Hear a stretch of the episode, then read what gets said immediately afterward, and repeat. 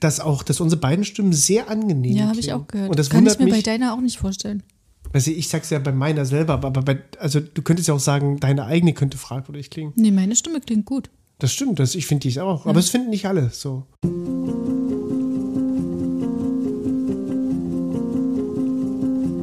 Wir fühlen. Impressionen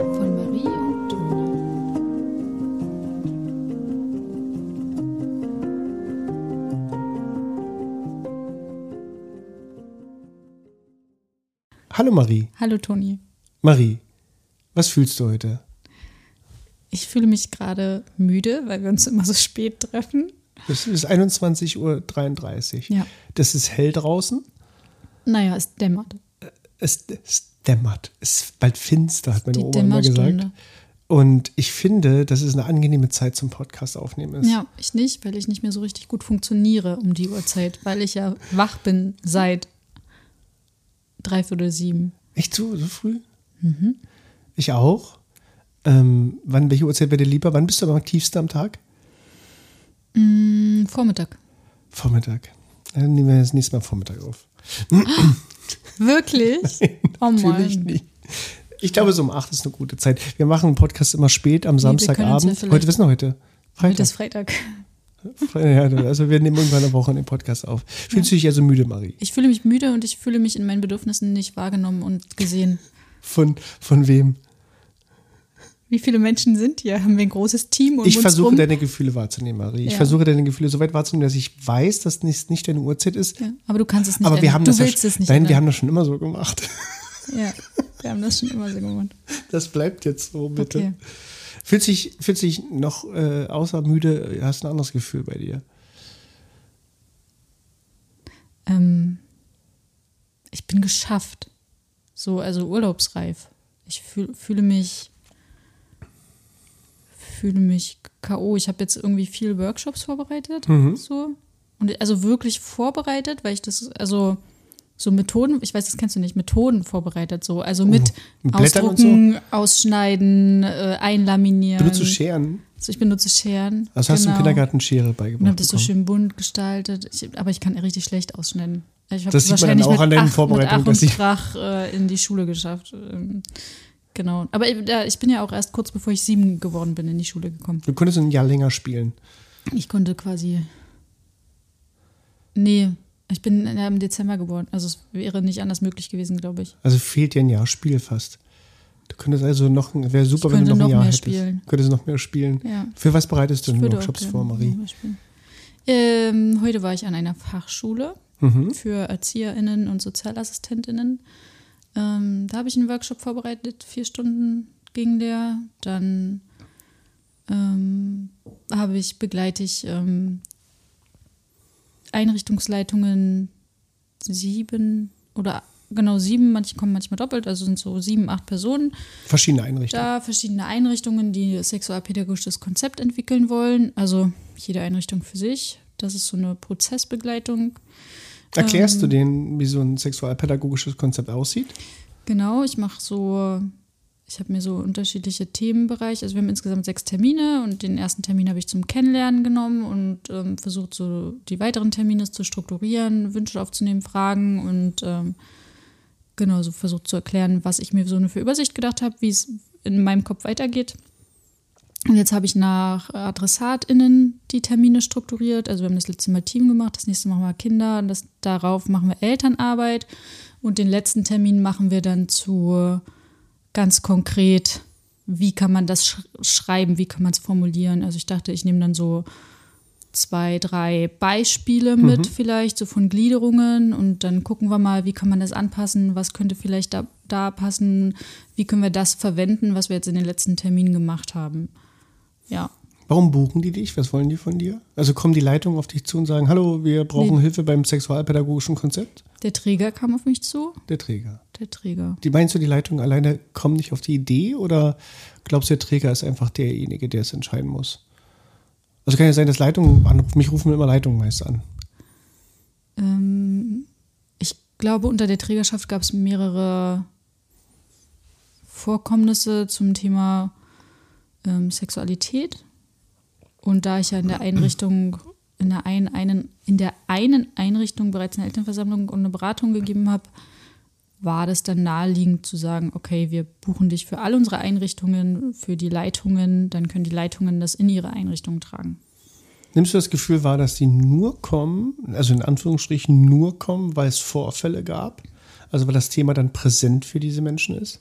Nee, also die jetzt da waren, wirkten sehr interessiert und aufgeschlossen Ja. und ähm, hatten Lust drauf, glaube ich. Nee, Also aber so die. Initiierung, dass man dich überhaupt holt, ist ja nicht so, dass man jetzt äh, früh aufsteht und sagt, wir brauchen Sexualpädagogik. Das ist jetzt nicht das Ding, was Einrichtungen gerade sich fordern wünschen, sondern es passiert ja eher durch entweder Gesetzesänderungen Genau. oder eben durch irgendwas passiert halt und wir brauchen, so wie der Supervisor, so wie ich. Ja. Ich, ich Ja. komme, wenn es brennt, anscheinend, in gewissen Punkten. Ne? Genau, wir sind so die Feuerlöscher. Ja. Ähm, nee, so ist es. Also es, ist, es kommt was vor und dann komme ich und so ein Pflaster draufkleben. Ja.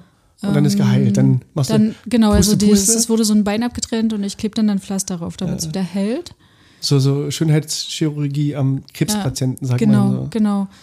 Nee, und ähm, die müssen ja auch, also wenn die äh, nach dem Paragraph 45 die, das Schutzkonzept erstellen müssen, dann Mhm. müsst, gehört zu diesem Schutzkonzept auch ein sexualpädagogisches Konzept. Seitdem an höre ich auch in meinen Beratungen immer wieder dieses Wort Schutzkonzept und seitdem an ist das so ein Punkt bei Leitung, weil die das als Vorgabe bekommen, wir müssen das jetzt hier machen.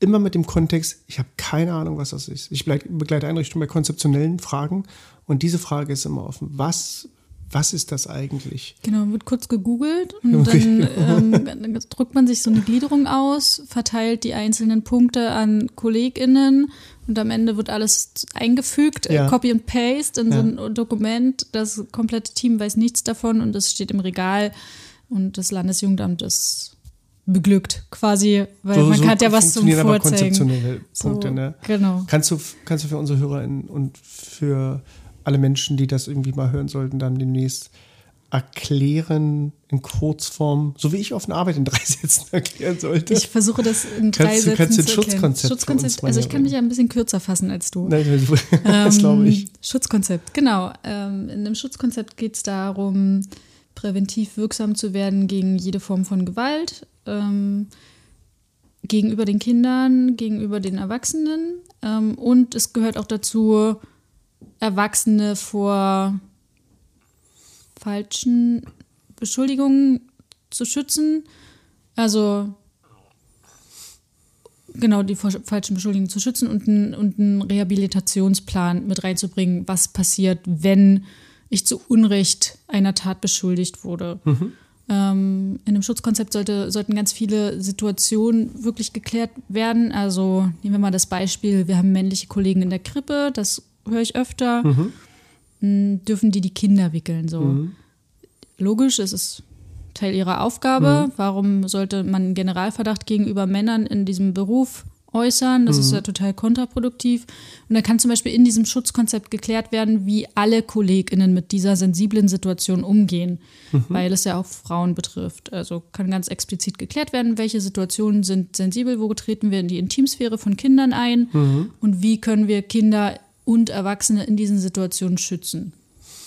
Bei, in, weil ich auch in vielen Fachschulen unterwegs bin und mit PraxisanleiterInnen und FachschülerInnen zusammenarbeite, kommt häufig den Punkt, der Punkt auf, Auszubildende dürfen die Kinder noch nicht wickeln.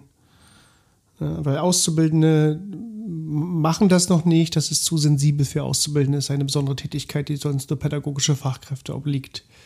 So, kann man das damit vereinbaren, dass es darum geht, allen Menschen, die da arbeiten, auch eben Auszubildende, FachschülerInnen näher zu bringen, wie man, also wie man mit dieser besonderen Situation umgeht. Das ist, weil es ja eine besondere Situation ist. Genau, so ein Schutzkonzept. Ähm, bei, bei einem Schutzkonzept geht es ja darum, vielleicht ist das Wort auch irgendwie irreführend. Ja, also es schützen. klingt so, es Doch, klingt, es klingt um Schützen, ja, aber es oder? klingt wie so ein, wie so ein abgeschlossenes Schriebsel, was dann Ja. irgendwo im Schrank steht. Und das ist es eben nicht. Das ist mehr so ein, so ein, so eine gelebte, Haltung.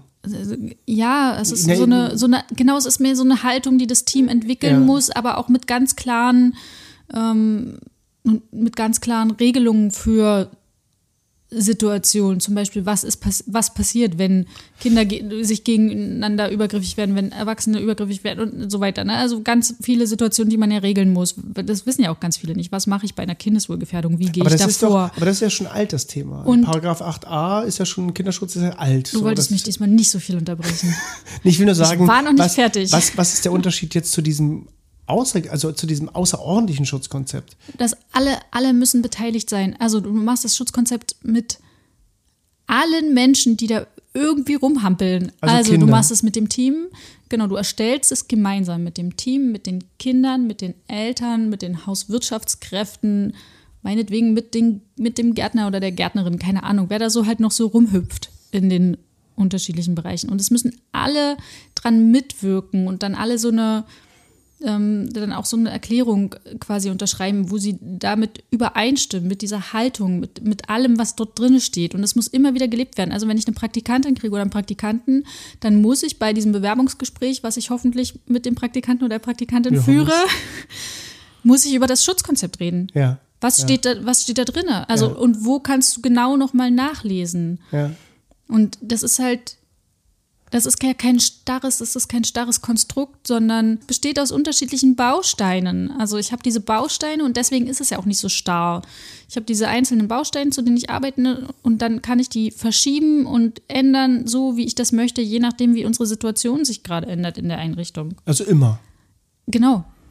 Also äh, ist ja, also ist eine Idee, es ist ja kein pädagogisches Konzept, was man sich so gibt, so. Also wir geben uns das, wir leben das jetzt, sondern äh, weiß nicht, wie, wie das Thema, weiß nicht, Fröbelpädagogik oder so. Also wir geben uns dieses Konzept, dieses Profil und dann machen wir das. Sondern das ist ja eine Idee, erstens ist es eine Verpflichtung, ne? Es ist erstens verpflichtend gesetzlich, das zu haben. Und zweitens hat es ja mit, mit einer Haltung dessen zu tun mit allen Menschen. Also schon die Idee, das aufzubauen, mhm. ist ja eine Haltungsfrage. Genau, und ich, wenn ich das weit, also wenn ich das groß mache, kann ich ja auch ein Kinderrechtsschutzkonzept draus genau. machen. Genau. Also wo ich wirklich auf die einzelnen Kinderrechte noch eingehe und das als Grundlage nehme, weil das ist meine Haltung. Wir arbeiten nach den nach der UN-Kinderrechtskonvention und das kommt mit in dieses Schutzkonzept rein. Und zu dem Schutzkonzept zählt ja auch das sexualpädagogische Konzept, mhm. was ja auch nochmal eine Haltung ist und sich ganz speziell auf Prävention von sexualisierter Gewalt und eigentlich alle Gewaltformen. Also Eben. sexuelle Bildung in der Kita beugt ja allen Gewaltformen vor. Ja. So. Weil wir ja schon mal, ich glaube, in der vorletzten Folge gesagt haben, dass Schutz oder Kinderschutz ja nicht nur körperlich ist, also so irgendwie, ich schlage kein Kind oder fasse kein Kind ungewollt an, sondern hier geht es ja auch um, wie rede ich mit Kindern und wie setze ich Regeln zu Kindern fest und Grenzen zu Kindern fest. Das, was du aufmachst, ist ja der Klassiker immer, du schläfst jetzt und drehst dich um, was ja schon ja, eine Form, eine Verletzung von Kinderrechten ist wenn man, genau. das, wenn man das klar macht. Genau. Aber im Prinzip ist es ja nicht neu. Ne? Das ist eine Haltung, eigentlich müssten die pädagogische Fachkräfte, die ja vor 20 Jahren auch schon besessen haben. also sie sollte ja immer da sein. Eigentlich ist es eine Grundhaltung für diese Menschen, die ich ja eh besitzen muss, oder? Ähm, na, Pädagogik wandelt sich ja. Das ist jetzt eine Grundhaltung, die wir jetzt entwickelt haben aufgrund der neuesten Forschungsergebnisse und unserer Arbeit. Was, genau, wir sind ja nicht die Einzigen, die so denken. Das ist die aktuelle pädagogische Haltung. Aber vor noch nicht mal so lange gab es ja immer noch, warum unsere Kinder zu Tyrannen werden. Und das war ja eine komplett andere mhm. pädagogische mhm. Haltung. Und, aber so ist es ja in der Pädagogik. Also wer sagt denn auch, dass das, was wir heute für absolut das Richtige halten, in zehn Jahren immer noch so sein wird oder 20. Ne? Ich glaube, es wird sich aber nicht mehr konträr dessen wandeln. Also wir kommen nicht in zehn Jahren auf die Idee zu sagen, wird sicherlich auch mit Kinder der politischen Veränderung zusammenhängen. Ja, glaube ich auch. Also siehst du Siehst du eine Veränderung, weil es eine gesetzliche Grundlage von Leitung ist oder merkst du, da ist auch eine Haltungsänderung da? Also erstmal kommt ja die Idee, okay, das ist jetzt ein Gesetz, wir müssen das jetzt machen, aber spürst du auch, dass es so wie ich arbeite ja mit Einrichtungen für konzeptionelle Dinge zusammen und die, häufig ist der Gedanke, okay, wir müssen jetzt mal unsere Konzeption fertig machen. Ist ja auch ein Ding, was nie fertig ist. So, das ist ja auch ein Lebeding so wir müssen die jetzt mal fertigstellen, damit wir die Hauptsache mal wieder fertig haben. Dann wird die in den Schrank gestellt und alle sind zufrieden, dann hat man die Konzeption. Weißt du, so ein Papier ist ja geduldig, dann legt man das in den Schrank.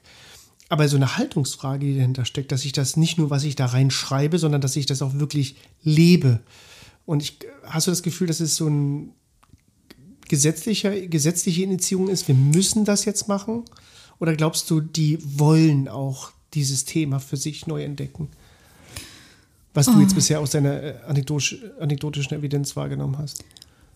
Also ich stoße noch auf viel Widerstand, gerade was so sexuelle Bildung angeht Mhm. in der Kita, einfach weil da noch viel Unverständnis ist. Was soll das jetzt da? Warum ist das jetzt neuerdings so? Und also es wird immer so, oh, es ist ja ganz neu. Kinder können sich ja neuerdings aussuchen. Und es ist ja gar nicht mehr so, dass Sex die in der Jungs Einrichtung. Das habe ich nicht gesagt. Es ist ja gar nicht mehr so, dass Jungs jetzt nur noch Fußball spielen und die Mädchen ähm, nur rosa tragen. So, das ist ja neuerdings nicht mehr so. So, das sind so die Sachen, die noch hängen. Und daran merke ich schon, okay, wir müssen das nochmal thematisieren, weil es ist eben neuerdings so. Also es ist noch nicht in den Köpfen angelangt. Es ähm, ist genauso wie mit den, ich setze Anführungszeichen, Doktorspielen, also die Körpererkundungsspiele. Das ist ja das Thema gerade. Also es ist einfach, Ja, dieser Tage kamen diese äh, ganzen Vorfälle, die man so Vor, gehört hat. na, Vorfälle nicht. Ja, Also es ist so wie, so wie ich das Vorfälle. verstanden habe, genau, also das reißerische Schlagzeilen, aber so wie Genau. ich das verstanden habe, haben die einfach ein sexualpädagogisches Konzept entwickelt. Kannst du mal kurz andeuten, Vielleicht was da, was da, was so artikelmäßig aufkam?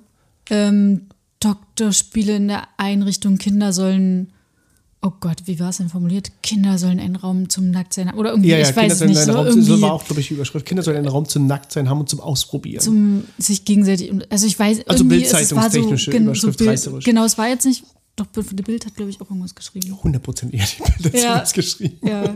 Also es waren ganz schlechte Überschriften. Und so wie ich das verstanden habe, als ich die Artikel gelesen habe, war das so, dass die ähm, Einrichtungen sich mit dem Thema auseinandergesetzt haben und ein sexualpädagogisches Konzept erstellt haben, wo logischerweise drinne steht, dass Kinder Rückzugsmöglichkeiten brauchen. Dass, dass einfach dieses Konzept entwickelt worden ist, wo das drinne steht, logischerweise, darauf gehe ich gleich, Fußnote, darauf gehe ich gleich nochmal näher ein.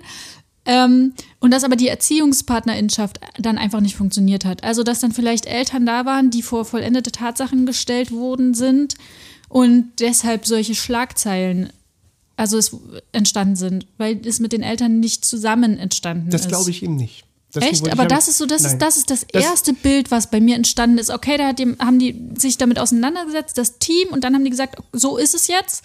Und Ja, die ich- das Eltern glaube ich, wurden darüber ist, ja. informiert. Die Eltern wurden darüber informiert und dann haben die Eltern gesagt, okay, das verstehen wir nicht, wir gehen an die Presse. Ich so. glaube auch, dass die es mit Erklärung nicht verstehen würden. Genau, aber dann geht es ja darum, wie entwickle ich dieses sexualpädagogische Konzept? Nee, also wenn- sich die Eltern aus welchen Gründen auch immer, das ist ja völlig egal, da völlig querstellen, dann muss ich ja mit den Eltern gemeinsam arbeiten. Also ich kann ihnen das immer wieder erklären und nahebringen, aber wenn die sagen, nein, wir wollen nicht, dass unsere Kinder in der Einrichtung nackig sind zum Beispiel, Mhm. dann muss ich auch das respektieren. Aber kommt man denn mit der Haltung von, von Eltern, das trifft ja, das ist das spannende Thema, dann trifft ja Fachpersonal, was sagt, es wäre super, wenn wir das machen, weil das wichtig für Kinder Was übrigens ist. schon cool wäre, wenn das gesamte Team eine gemeinsame Haltung dazu hat. davon mal ganz ab, wir gehen jetzt mal davon aus, beste Welt, das ganze Team hat eine Haltung dazu. Ich glaube, ähm, das logischerweise ist, glaube ich, für uns gesehen, logischerweise, wenn man doch den Eltern erklärt, dann verstehen die das. Ich glaube, das ist nicht der Fall. Ich glaube, dass wir hier Generationen ein Thema näher gebracht bekommen, was in, wir können ja an unsere Generation damit appellieren, was wir nicht annähernd in unserer eigenen Welt damals hatten, wenn man das noch äußert. Allein, du merkst es doch bestimmt auch in deiner Weiterbildung. Alleine, wenn du das Wort Vulva oder Penis sagst, da zucken die Gesichter zusammen. Die so, also wir sind ganz am Anfang. Ich glaube, Nee, wir können, tatsächlich nicht. Also, Glaubst du es nicht? Also habe ich noch nicht, nicht erlebt. Also selten. Es ist mal eine Person dabei, die vielleicht jetzt nicht äh, Vulva und Penis sagen kann, aber ähm, die meisten wirken so, ja, das machen wir ja. Das sagen Dass sie das wir. sagen. Das, da, so reden wir mit den Kindern. Das ist doch völlig vielleicht logisch, bei Eltern klar. noch mal interessanter, weil Eltern vielleicht noch mal vielleicht aufgrund der aufgrund ähm, der eigenen Familie schambehafteter in diesem Fall sind. Ähm, ich glaube, ich glaube, wir haben hier dieser Tage kam ja dieser Artikel.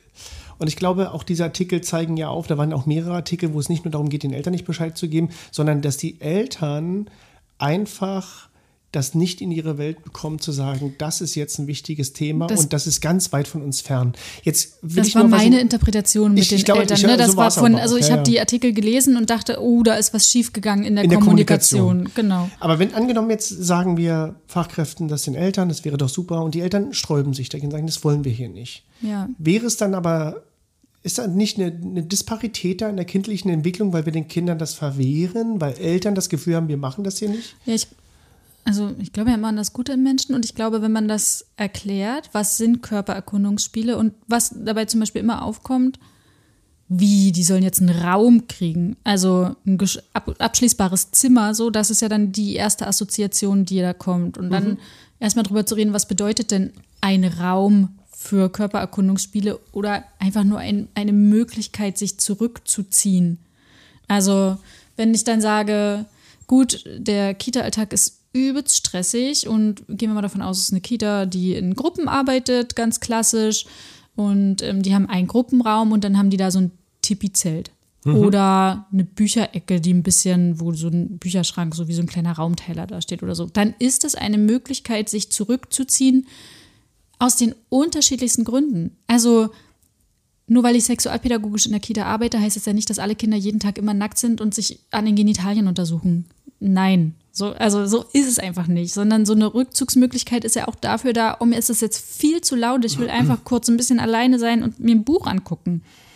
Ne? Ja, ja, und dann ging es bei den Artikeln nicht drum. Bei den Artikeln ging es ja darum, Kinder erkunden sich mit ihren, äh, mit ihren Körpern. Genau, der, dieser Raum, was dann halt eben dieses Tippizelt oder sonst was sein kann, ist eben auch dafür da. Ja, genau. Und das ist auch völlig logisch, dass es von den Kindern dafür genutzt wird, weil wo sollen, also das ist eben ein bisschen intimer. So, Kinder entwickeln ja Scham irgendwann und wenn die da so eine Rückzugsmöglichkeit haben, wie auch immer die aussieht, das muss jetzt nicht die umgebaute Abstellkammer sein, wo man die Tür zumachen kann. So, ne? Sondern es reicht so ein oder so ein Paravan, der da hängt oder keine Ahnung. Ich glaube, ich glaube, die, die Angst der Eltern, ich versuche das jetzt mal aus, aus, aus, aus der Sicht zu sehen, ist ja eher hier, wir machen jetzt hier was auf, was bitte verdeckt sein soll. Also du hast es auch miterlebt oder wir haben das in unseren, unseren Berufen und Tätigkeiten miterlebt, dass in vielen Einrichtungen von sexuellen Übergriffen von Kindern gesprochen wurde. Weil die Kinder keine Räume haben, wo das ist unsere ihnen das fachliche Sicht. Ist. Genau, das ist unsere fachliche Sicht. Ja. Weil wir sagen, es wäre doch super, wenn solche, genau. wenn solche Vorfälle mit Regeln besser umgesetzt werden, dass wir, dass Kinder ihre eigenen Körper verstehen, über Gefühle sprechen, verstehen, wo ich angefasst werden will und wo nicht. Genau. Eltern haben aber das Gefühl, das konnten wir ja auch feststellen. Wir haben ja Themen dazu, Elternversammlungen gegeben und du hast es auch erlebt, dass wir feststellen konnten, jetzt machen die ein Thema auf, das doch bitte verdeckt sein soll. Wir müssen doch Kinder dazu bringen, dass sie das eben nicht mehr tun. Genau. Also sie wollen genau das Gegensätzliche ja, haben. Weil was ist deine, dein, was ist immer dein Lieblingssatz oder dein erster Gedanke, wenn ich sage sexuelle Bildung in der Kita? Was mein Satz ist? Ja, ja. Ich, ich habe keinen Satz dazu. was meinst du? Na, was denken Eltern, wenn ich sage sexuelle Bildung? Nee, Sex, Sex, Sex, Sex, mit Kindern. Sex, das Wort Sex und ja. Kita passt nicht zusammen bei Eltern. Genau, genau. Und ja. dann, also gehört ja dazu, wenn ich so ein sexualpädagogisches Konzept erstelle, zum Beispiel zu klären, was ist kindliche Sexualität überhaupt. Und ich finde, dass man, indem man das erklärt, also dass es ganz viel mit Spontanität zu tun hat, mit Gefühlen, mit wie fühlt sich jetzt diese kratzige Strumpfhose auf meine Haut an? Ähm, wo, wo sind Eltern reiben sich an dem Wort, ne? Eltern reiben sich an dem Wort. Und kindliche Sexualität zu erklären, ist dann so eine Grundlage. Es geht nicht darum, Kindern zu sagen, was es für Sexstellungen gibt oder wie man verhütet.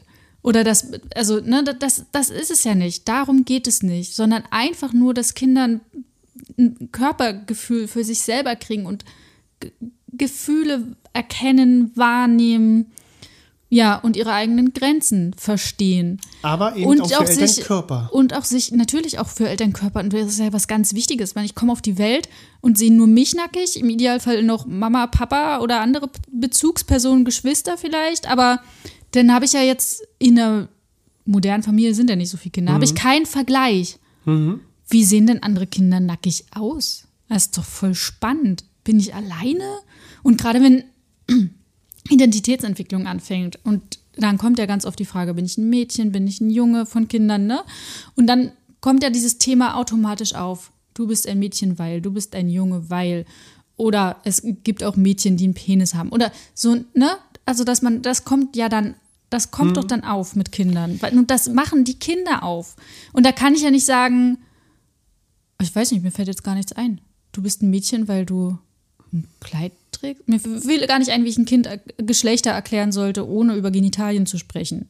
Nee, ich glaube, das, das, das, das, das haben wir ja nicht wahrgenommen. Was Eltern stört, ist überhaupt das, erstens das Wort, ne, das passt natürlich nicht in Einrichtung, Sex und Kita passt halt nicht, sondern eben auch Körpererkundungen. Äh, Das Ja, zu mal- Körpererkundungen gehört auch, ähm, Ja, der- Olaf ist beim ich Wickeln äh, äh, die, die Windel runtergefallen oder das Kuscheltier runtergefallen, bückt sich. Ähm, Alfred steht hinter ihm und sieht sich das Poloch, Poloch von Olaf an, weil. Da flippen ja Eltern teilweise schon aus, eventuell. Denk mal an, aber das ist doch spannend. ja, natürlich, ich bin ja bei dir. Ich versuche die andere Wahrnehmung einzunehmen, die wir auch wahrgenommen haben von Eltern, als der ähm, ein, ein Mann Habe ich schon wieder vergessen, uns verdrängt. sagte, mein Kind erkundet sich nicht selber, das spielt Computer Genau. den ganzen Tag. Das Und jetzt, genau, so wie ich das früher kurz- auch gemacht habe, erkundet sich das Ja, Kind nicht selber. Um das mal ganz kurz zu klären, ganz sachlich und einfach.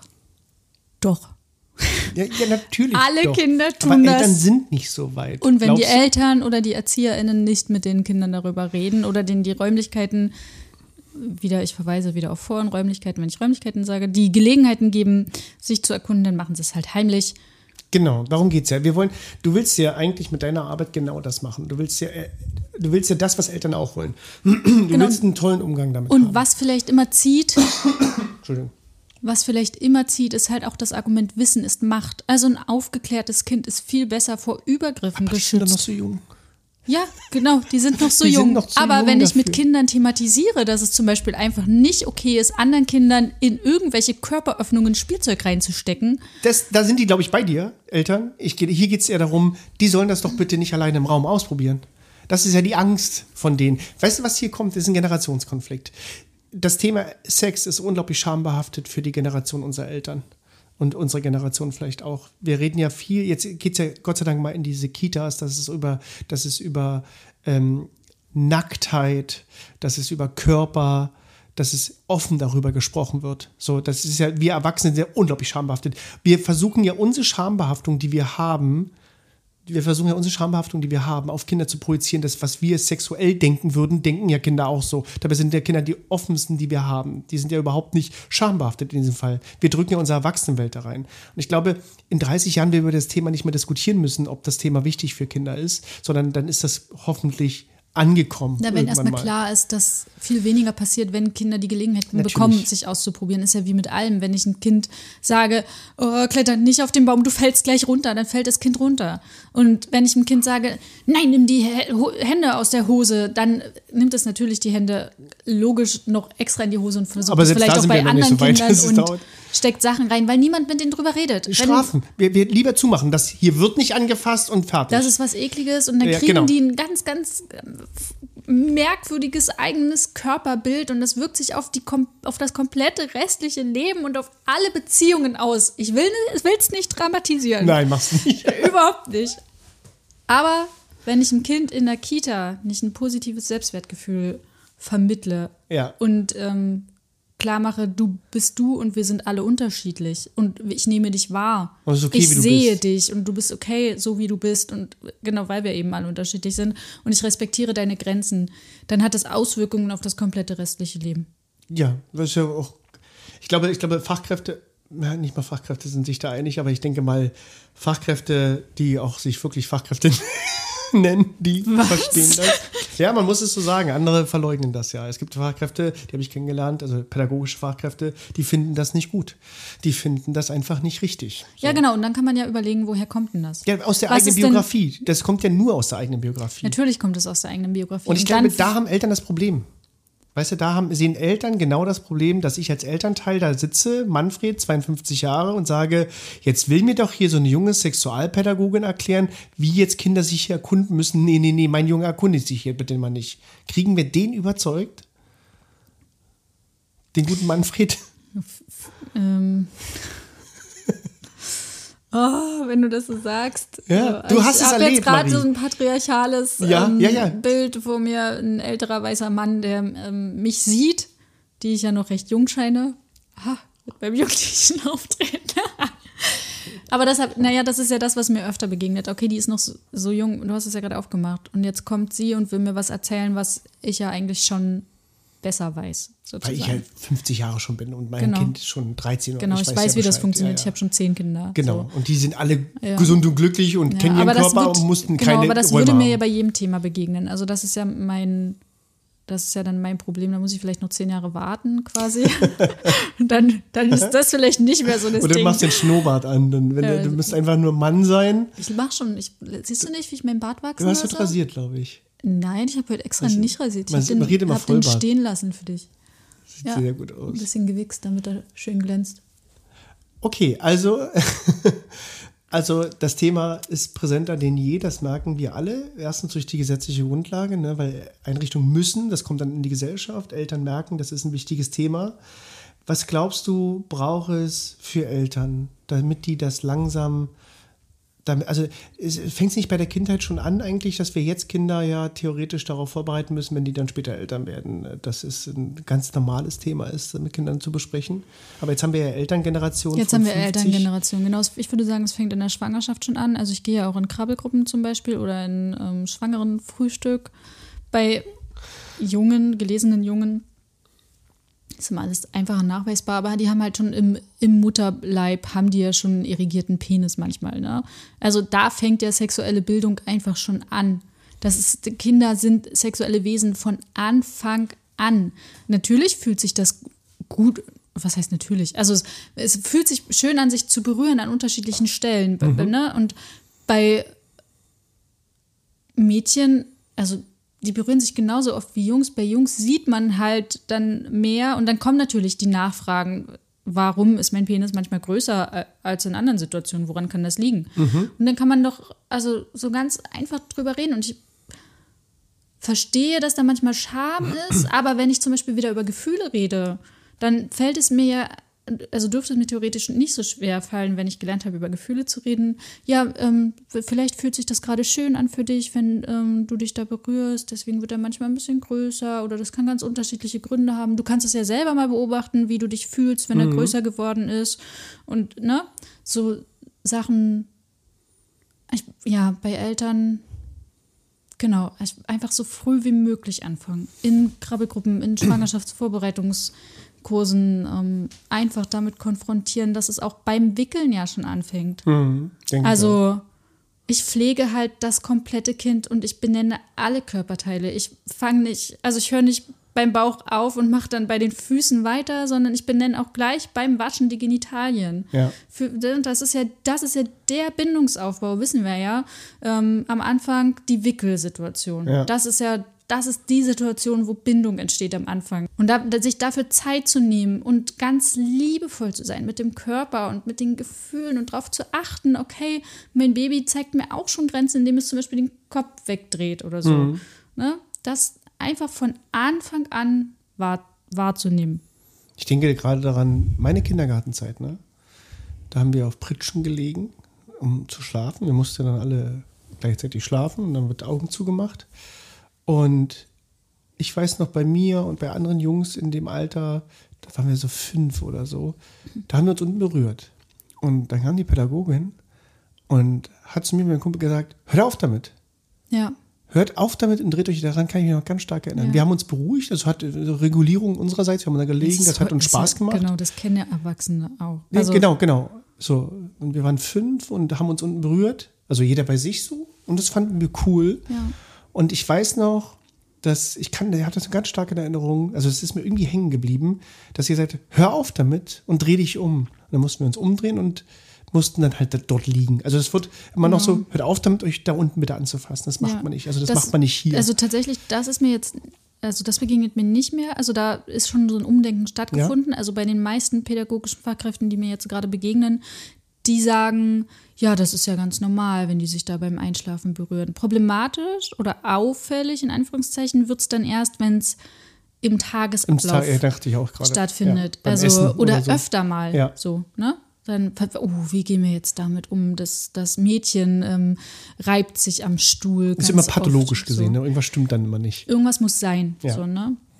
Ja, das, äh, das fiel mir auf und ich dachte nur gerade, dass es äh, wie all Pädagogik immer mit so einem Generationskonflikt aufkommt, dass wir jetzt pädagogische Fachkräfte in der Einrichtung haben, die eben 50, 60 Jahre alt sind und die ja mit diesem Thema unglaublich schambehaftet auf, also mit der eigenen Sexualität schambehaftet aufgewachsen sind, weil ich glaube, Sexualpädagogik hat ja immer den Grund, dass ich meine eigene Biografie aufarbeite. Ja, ja. Also wie, wie fühle ich mich selber, wo, Ja. wo mag ich berührt werden, wo finde ich das okay und wie gehe ich überhaupt mit dem Thema Sex um, dass bei diesem Thema, also das Wort alleine macht ja schon unglaublich viel geistige Türen auf, dass bei diesem Thema ja die eigene Biografie aufgearbeitet werden muss. Also, klar. also die eigene Sexualität aufgearbeitet Genau. werden muss. So, wie Ja. offen bin ich und wie, wie frei denke ich bei diesem Thema oder wie schambehaftet bin ich bei diesem G- Thema. Genau, wo habe ich Scham? Warum habe ich dort Scham? Ist es vielleicht nur mein Problem? Wenn ja, woher kommt das? Mhm. Und wo sind meine Grenzen? Und ähm, sind diese Grenzen, also woher kommen die? Hm. Und ähm, das hat ja dann auch ganz viel mit Nähe und Distanz zu tun Mhm. zwischen den ähm, Erziehenden und den Kindern. Und ähm, genau, was, was lasse ich zu oder was kann ich zulassen? Oder wo habe Mhm. ich Sorge und weshalb habe ich Sorge? Oder was bereitet mir Ängste? Wo kommen die her? Das ist super wichtig. Wenn ich ein sexualpädagogisches Konzept erstelle, muss ich in die Biografiearbeit gehen im Sinne von mich zu reflektieren. Wie bin ich aufgewachsen? Wie wurde ich aufgeklärt? Oder ich- Welche ich se- Beziehungen? Selber Wie, sexuelle Übergriffe erlebt. wie führe ich Beziehungen? Genau. Ähm, Habe ich Bindungsphobien oder so? Wo Mhm. kommen die her? Also so, dass man das einfach hinterfragt. Das gehört dazu. Und ich hatte das neulich, da ging es darum, aber wir sind doch fachlich, wir sind doch, mein, was hat mein Privates jetzt in der Fachlichkeit zu tun? Und dann aber trotzdem sich bewusst zu sein, das spielt immer eine Rolle. Auch in meiner Fachlichkeit spielt das ja mit ein. Alleine schon, me- also meine Grenzen, die habe ich ja aus meiner Biografie. Da kann ich fachlich sein, wie ich will. Diese Grenzen sind halt da, die fühle ich. Ja, alles. Und das- also dein ganzes Auftreten ist, ist also dein ganzes Denken Ja. über Kinder ist, du bist ja kein wandelndes Lehrbuch. So, du bist ja, du, du bist ja, oder wir sind ja keine wandelnden Lehrbücher, wir sind ja, wir haben, tragen nicht? immer einen biografischen Rucksack in dieser Arbeit. Diese Ja. Frage ist eigentlich total obsolet, was, dass ich meine Fachlichkeit von meiner Person trennen kann. Ja. Das ist ja, doch kann ich, also ich kann, ich muss es in vielen Momenten trennen. Das heißt, ich komme ja in vielen Momenten an meine Grenze oder an meiner Fachlichkeit an meine Grenze oder an meine biografische Grenze, dass ich das einfach nicht gut finde. Ne? Zum, zum Beispiel das Thema, ich war bei einer Weiterbildung und dann sagt die eine, also in meiner Welt gibt es nur zwei Geschlechter. So, dann ist es ja meine eigene persönliche Grenze und nicht eine fachliche Grenze. Genau, Weil die ja. Fachdidaktik sagt ja. Ja. was ganz anderes in dem Fall. Oder die Biologie. Und dann heißt es ja über meine eigene Biografie, in dem Fall, wenn ich da an meine Grenzen komme, also meine Meinung, über meine Meinung nachzudenken, weil die Fachlichkeit sagt ja was anderes. Ja. So. Und arbeitest du in deinen Weiterbildungen mit pädagogischen Fachkräften diese eigene Biografie mit auf? Also ist das Thema dessen? Ich habe leider nicht genug, also bisher nicht genug zeitliche Ressourcen dafür gehabt. Ich habe dann quasi so eine Hausaufgabe mitgegeben und dann kam halt diese Frage, warum müssen wir das machen? Was, was bringt uns das jetzt so, ne? Ich weiß, ich habe Warum bringt einer, Hausaufgaben was? warum bringt Hausaufgaben? Was ist das nette Wort für Hausaufgaben? Das hatte ich dann überlegt. Es gibt auch so ein nettes Wort für Hausaufgaben. Selbststudium. Nee. Ach, ist egal. Ähm, genau, habe ich halt einfach was mitgegeben, weil halt wir nicht genug Zeit haben in diesen Terminen. Und dann hatte ich am Anfang natürlich so, es waren drei Fragen, ähm, die, wo ich auch freigestellt habe, die können, können auch jeder für sich privat quasi beantworten. Das muss jetzt nicht in der Gruppe gemacht werden, so, sondern Selbstreflexion ist ja immer ziemlich intim. Würde ich ja niemals verlangen, dass sie das Magst du die mal öffentlich sagen, machen. die Fragen? Oh, das weiß ich nicht mehr ganz genau. Also geht es darum, wie, wie bin ich, ähm, Genau, ich glaube sowas wie, wie wurde gekuschelt, also wurde gekuschelt bei mir in der Familie, äh, wie wurde mit Nacktheit umgegangen und wie wurde mit Intimsphäre umgegangen, im Sinne von, ähm, bin ich alleine auf Toilette gegangen, wurde das respektiert, quasi, wenn ich gesagt habe, nein, ich möchte jetzt alleine in meinem Zimmer sein oder wurde ohne Anklopfen reingekommen, solche Sachen. Das, das hat das mit ähm, impliziert. Also es waren so, die Fragen hatte ich mitgegeben. Es waren wirklich nur drei, es war wirklich nicht viel. Ne? Also Reflexionsfragen gibt es ja, da kannst du ein ganzes Buch drüber machen. äh, Nur für die sexuelle Biografie. So. stößt das auf Widerstand, diese Fragen? Also stößt das, Das genau, da bin ich auf Widerstand gestoßen. Ja. Also hatte ich so den Eindruck, als ich das mitgegeben habe, nicht so, aber dann, als es bei der Auswertung sozusagen, weil halt dieses Unverständnis da war. Was hat das jetzt mit der Fachlichkeit, was hat das mit diesem Konzept zu tun? Was hat das mit mir zu tun? Ja, Was, ja. Warum muss ich mich jetzt hinterfragen und reflektieren, damit wir dieses Konzept erstellen können? Aber da, da merkst du ja schon, dass die Idee dieses Konzeptes ja einfach nur, bitte gib uns was an die Hand, was wir genau machen, wenn das und das eintritt. Ne, so, so kinderschutzmäßig. Da ist was passiert, wie müssen wir genau vorgehen? Dass das, diese Haltung, von der du gesprochen hast, die hat ja damit zu tun, dass ich mich erstmal eigentlich, wie das Thema wie offene Arbeit, da geht es erstmal nur darum, eigentlich, wie sehe ich das Kind? Also wo ist meine eigene Grenze? Woher kommt denn meine Grenze? Wie war ich denn selber, wenn meine Eltern damals nicht da waren? Was habe ich denn gerne gemacht, wenn die Eltern nicht da waren? Wie habe ich mich gefühlt dabei? Das ist nicht um, wir müssen jetzt hier ein Konzept implementieren, damit wir gucken, was dann Kinder machen und was nicht mehr, damit wir ein paar Regeln dran setzen, sondern es hat ja immer mit der eigenen Biografie Ja. zu tun, ne? diese, diese ganze Grundhaltung. Genau, warum will ich zum Beispiel nicht, dass die Kinder nackt in der Einrichtung sind? Mhm, gute also Frage. Das, ne, das, Was das kommt ja, das kommt, das kommt ja von mir. Also das ist ja was, was ich aus meiner Biografie entwickelt habe. Mhm. So oder Oder, oder wie, wo wurde ich selber als Pädagogin angefasst werden von Kindern? Genau. Wo sind meine Grenzen? genau das, wo, wo sind meine eigenen Grenzen oder wie respektiere ich auch die Grenzen von den Kindern? Also wenn bei mir damals immer die Grenzen einfach übergangen worden sind von Erwachsenen, ich komme ohne Anklopfen ins Zimmer rein, ähm, du darfst, also ist mir egal, ob du gerade auf Toilette bist, ich komme trotzdem ins Bad, solche Sachen, wenn das nicht respektiert worden ist, dann könnte das ja auch sein, dass das so übernommen wird. Von, Also Erwachsene dürfen Grenzen von Kindern überschreiten. Und es ist ja ein No-Go. Also es geht ja absolut gar nicht. Aber wenn ich das Gefühl habe, okay, ich darf das, weil ich bin die erwachsene Person, dann muss ich mich reflektieren, wo das Das herkommt. passiert doch tagtäglich. Ja, aber es darf nicht sein. Aber wenn du jetzt den Alltag in Kitas anguckst, ist doch das absolut gar nicht. Da wird das Kind genommen, der Po wird abgewischt, fertig. Dann kommt Genau, das nächste Kind, Po wird abgewischt, fertig. Genau. Oder Windeln, das Kind. Das ist halt das, was ich immer gerne beim Schutzkonzept, wo ich Pädagogen gerne trigger mit dem Satz, sie sollten Krippenkinder fragen, ob sie wickeln dürfen. Naja, oder dann kommt die Antwort, nonverbale Signale achten. ja, und dann kommt die Antwort, die können ja nicht reden, was soll ich denn da fragen? Ich muss schnell machen. Die, also dadurch, zack, der nächste, zack, der nächste. Genau, so, also ne? Kinder lernen durch Grenzüberschreitungen von Erwachsenen ja immer, Erwachsene dürfen das. Mhm. Das heißt, wenn mich ein Erwachsener im Intimbereich berührt, obwohl ich das gerade nicht will, dann darf diese erwachsene Person das. Dann habe ich auch nicht das Gefühl dafür, dass ich das einer anderen erwachsenen Person vielleicht erzählen sollte. Also, und so passieren sexuelle Übergriffe. Ja. So passiert sexualisierte Gewalt, indem Erwachsene Grenzen von Kindern überschreiten. Ich lerne Erwachsene immer recht, die dürfen das. Ne? Also Genau. die haben so ein, so ein allgemeines Recht, das sind. Erwachsene, die haben Macht, genau. Und ich lerne, meine Bedürfnisse werden nicht gehört und das ist okay, dass meine Bedürfnisse nicht gehört werden. Ich Ich, bin habe es nie weniger anders wert. erlebt. Ich bin, an, ich bin weniger wert als Erwachsener und mein Leben wird gut gesegnet dafür zu sein, dass auch meine Bedürfnisse später gut überhört werden, dass ich eben Teil von einer toxischen Partnerschaft bleibe, ne, weil meine Bedürfnisse immerhin angestellt sind. Oder eben aber auch, Da habe ich ein gutes Video gesehen. Entschuldigung, red erst zu Ende. oder aber auch, dass ich selber Täter von sexuellen Übergriffen bin. Genau, Täter oder Täterin. Täter oder Täterin. Ähm, hatte ich ein gutes Video gesehen heute Obwohl bei Instagram. Ich weiß leider nicht mehr, ich weiß leider nicht mehr von wem. Ähm, und da ging es darum, dass genau kleines Mädchen, ein kleiner Junge spielen miteinander und der Junge schubst das Mädchen oder keine Ahnung. Und ähm, das Mädchen sagt es einer erwachsenen Person und die erwachsene Person antwortet, ähm, das macht er nur, weil er dich lieb hat oder weil er dich Ja, gern hat. So. ja. Und dann kam so dieser zeitliche Cut und da wurde gezeigt, ähm, wie die erwachsene Frau bei ihrem ähm, übergriffigen, äh, gewaltvollen Mann oder Partner bleibt, weil sie ja gelernt hat, das macht er, weil er dich liebt. Also, der liebt dich, der das ist Liebe, ja, das ist genau. Was nicht neckt, das liebt sich. Ne? Genau. Diese Glaubenssätze, die man. Genau. Haben wir nicht, weil wir gerade davon geredet haben, wir haben noch mal zusammen ein Video geguckt. Ich weiß nicht mehr, was das ist. Vielleicht kannst du den Hörer immer sagen. Rote Handschuhe, wo es auch darum geht, dass. ja, dieses Dieses, creepy. gucken Sie sich mal alle bitte dieses Video an. Ja, die dieses Video Handschuhe. ist für Kinder. War das für Kinder gemacht? Ne? Das ist ein ich glaube, es war so ein, na, wie diese, genau dieses, diese Abschreckung, wie, ähm,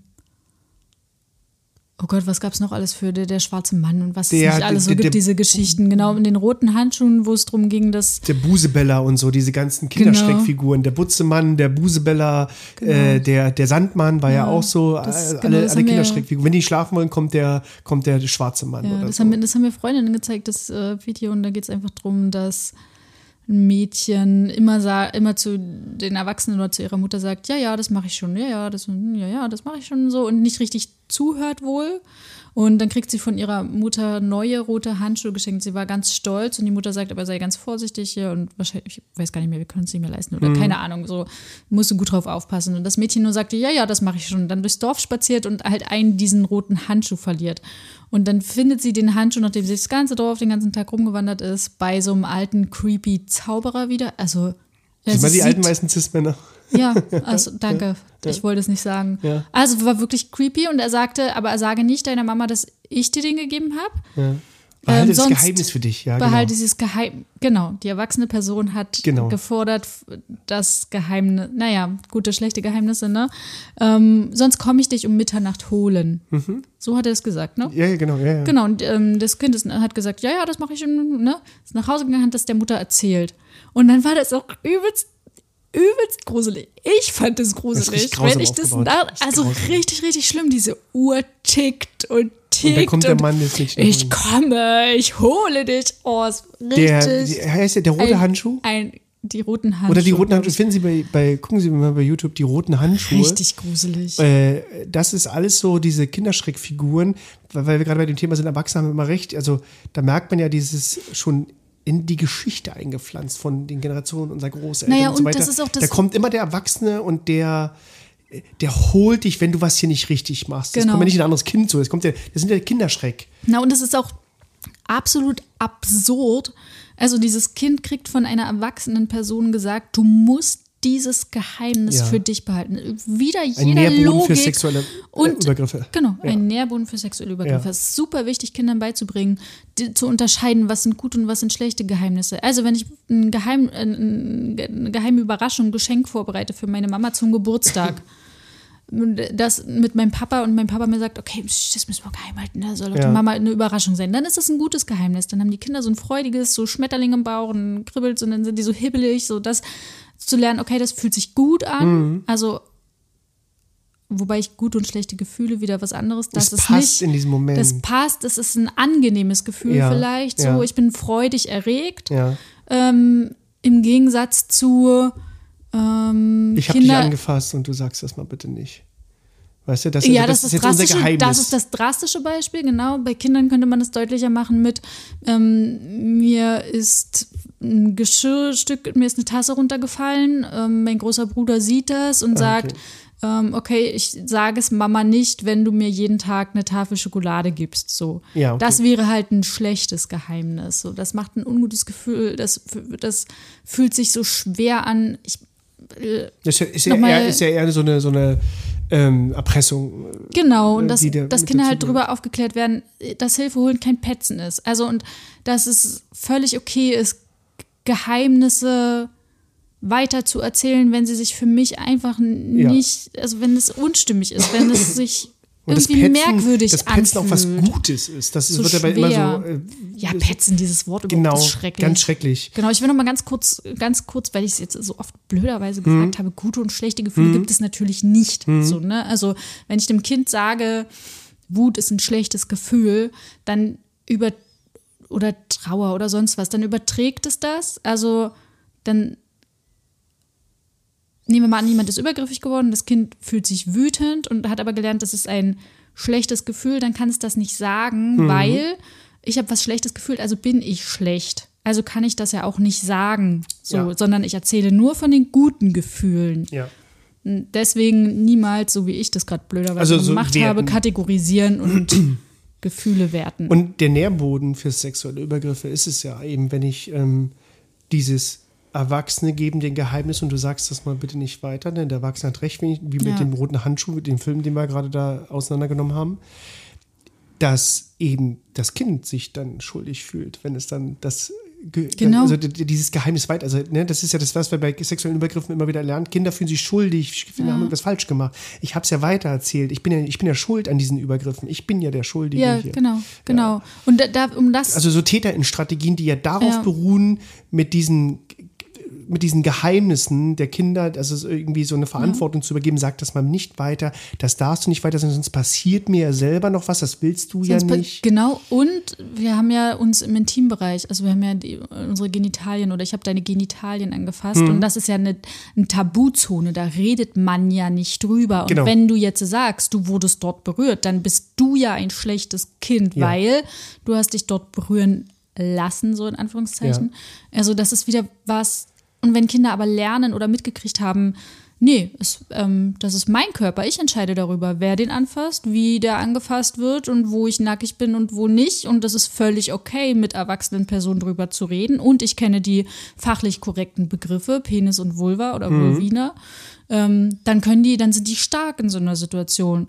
Also vielleicht nicht so stark, dass sie Nein sagen können. Das aber die wissen, so ein, dass das nicht okay sie, ist. Sie wissen, es ist nicht okay und können sich danach jemandem vertrauen. Genau. Und das ist ja genau das, was du oder was ja eben Sexualpädagogik will, dass diese Räumlichkeiten, wenn wir von diesen Überschriften, Bildüberschriften bleiben, nicht aufgemacht werden, damit wir Kinder sexualisieren, sondern damit es genau darum geht, Kinder zu stärken, wenn äh, über ihre eigenen Gefühle über eigenen Körper zu erkunden und selber festzustellen, was will ich, was ist okay, was fühlt sich für mich richtig an und was eben nicht.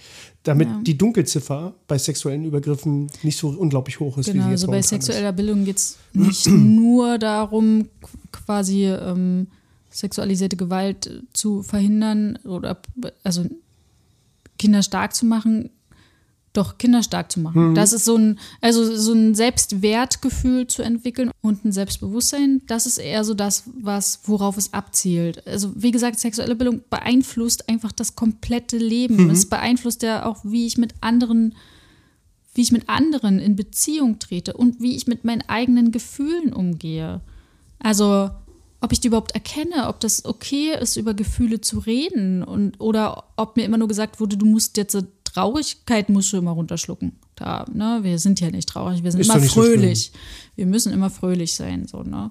Und gute und schlechte Geheimnisse zum Beispiel kann ich auch nur unterscheiden, wenn ich Gefühle erkenne. Genau, wie fühlt sich das kann. auch für mich an. Ne? Also es ist. Aber ich, ich glaube, wir sind, da, wir sind da ziemlich weit noch entfernt. Ich habe mal auf den Grundsätzen der elementaren Bildung in Brandenburg geschaut, wie oft das Wort Gefühle vorkommt. Und? Es kommt sechsmal, glaube ich, vor, sechs oder siebenmal. Zweimal kommt es in der doppelten Form vor im Satz so, aber es sind sechs oder siebenmal kommt es vor von unzähligen Seiten, die da drin sind. Mhm.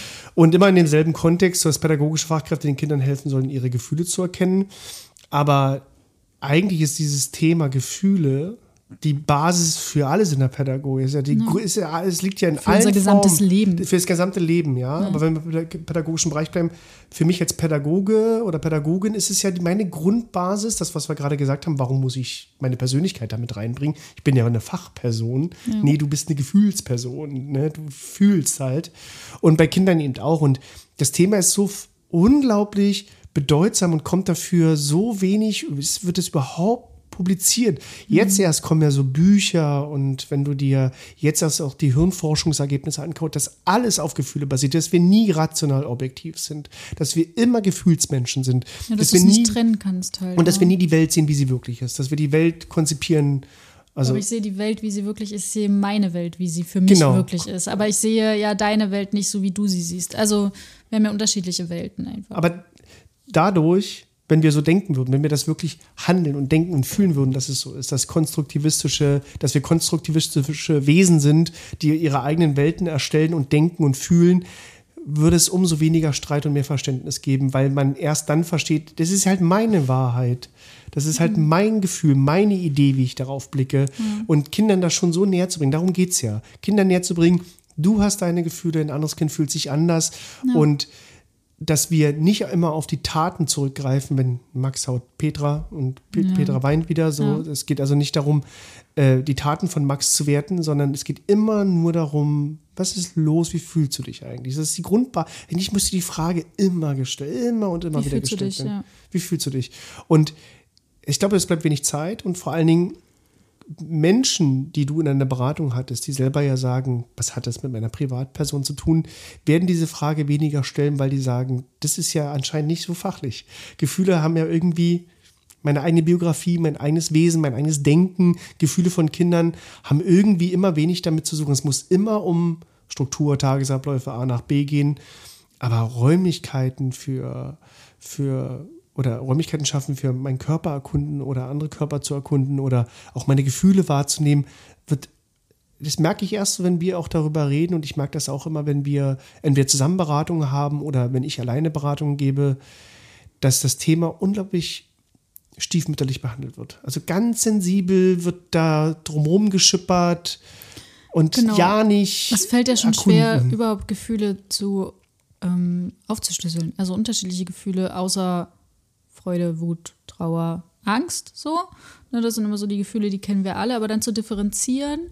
Ich hatte es heute erst. Ich habe Gefühlekarten zum Abschluss hingelegt und habe ganz klar die Frage reingegeben, mit welchem Gefühl gehen Sie heute hier raus? Und dann sagten sie, na, ich habe die Karte ausgesucht, weil ich fand es so und so. Aber ich weiß nicht, ob überhaupt eine Person gesagt hat, wie sie sich gefühlt hat während des Workshops oder ja. so. Das hat nicht, obwohl ich die Frage ganz klar so formuliert habe. Ja. Also ja, das, ist, es ist, ist wirklich erstaunlich. Ich fühle mich euphorisch weil das eine wunderbare Folge war und äh, ich viele Erkenntnisse mitgenommen habe, weil man weiß ja viele Dinge, ne? Aber wenn man die nochmal so, so immer wieder gespiegelt bekommt und wenn wir darüber reden, gibt mir das einen neuen Input auch, ähm, ähm, dieses Thema mehr zu besprechen. Ich mache das schon sehr oft, aber ähm, häufig häufig geht es immer um Klassiker, die Klassiker, also die Klassiker so wie Partizipation und so weiter, ne? wo es dann eher um Struktur geht, wie kriegen wir mehr Partizipation hin. Aber vielmehr dieses Thema zu beackern, also vielmehr dieses Thema zu bearbeiten mit pädagogischen Fachkräften. Deswegen würde ich sagen, euphorisch.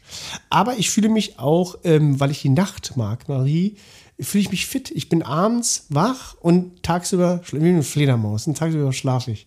Deswegen fühle ich mich unglaublich ähm, fit ich bin immer noch müde. Jetzt noch müder als Wirklich? zu Beginn. Ja, obwohl Wirklich, meine so Augen sind schon, meine Augen werden schon schwer. Ja, also mir geht es andersrum. Ich denke, ich könnte bessere Leistung erzielen, wenn wir tagsüber. Du hast das sehr gut gemacht heute. Ich wollte, ich habe eigentlich noch eine Frage gehabt. Äh, Sexualpädagogin. Wir sind lange über der Zeit. Du bist ja eine Sexpädagogin, habe ich noch stehen. Achso. Und damit schließen wir ab. Die Sexpädagogin. Die Bildzeitung würde die Überschrift machen: Die Sexpädagogin will Räume will für Räume nackte für Kinder, wo sie sich ja alles klar. Ja, genau, die genau. Sexpädagogin will Räume. Das wäre doch, das ist eine Bildzeitung. Die Sexpädagogin will Räume für Kinder schaffen, ja. wo sie sich anfassen können. Genau. Liebe Bildzeitung, ich bin bereit. Ähm, das ist gute Werbung. Mit ihrem, mit ihrem sexual Presse. generalisierten Sexualpartner, der Sexberater Toni. Das, Wollen wir doch das Sex-Couple, Sex das Sexpaar. Dann, dann doch, Sex zieht übrigens. Sex, wir müssen öfter das Wort Sex haben, weil wenn wir das jetzt auch in wir diese Beschreibung bei Spotify reinschreiben, dann ganz klicken ganz viele Leute hoch. Alles klar. Wir sind jetzt der Sex-Podcast. Wir schließen heute. jetzt damit. Haben wir vielleicht ein schönes Gefühle-Zitat aus dem Buch Wie Kinder fühlen? Nee. Nee. haben wir nicht. Wir haben keinen. Einfach nee. Kein Aber ich, äh, ein Zitat ist: äh, Die Wahrheit ist die, Erfindung, äh, ist die Erfindung eines Lügners. Von Heinz von Förster. Das ist ein wunderbares Buch, kaufen Sie das. Die Wahrheit ist die Erfindung eines Lügners. Weil wir gerade bei konstruktivistische Gedanken sind. Wir bauen unsere eigene Welt und es gibt keine Wahrheit. Und damit schließen wir. Vielen Dank fürs Zuhören. Bis zum nächsten Mal. Ciao. Ciao. Nee, wir wollten immer, äh, was haben wir das letzte Adios. Mal gesagt? Adios, adios. Adios. Adios ist so ein Adios. Ahoi?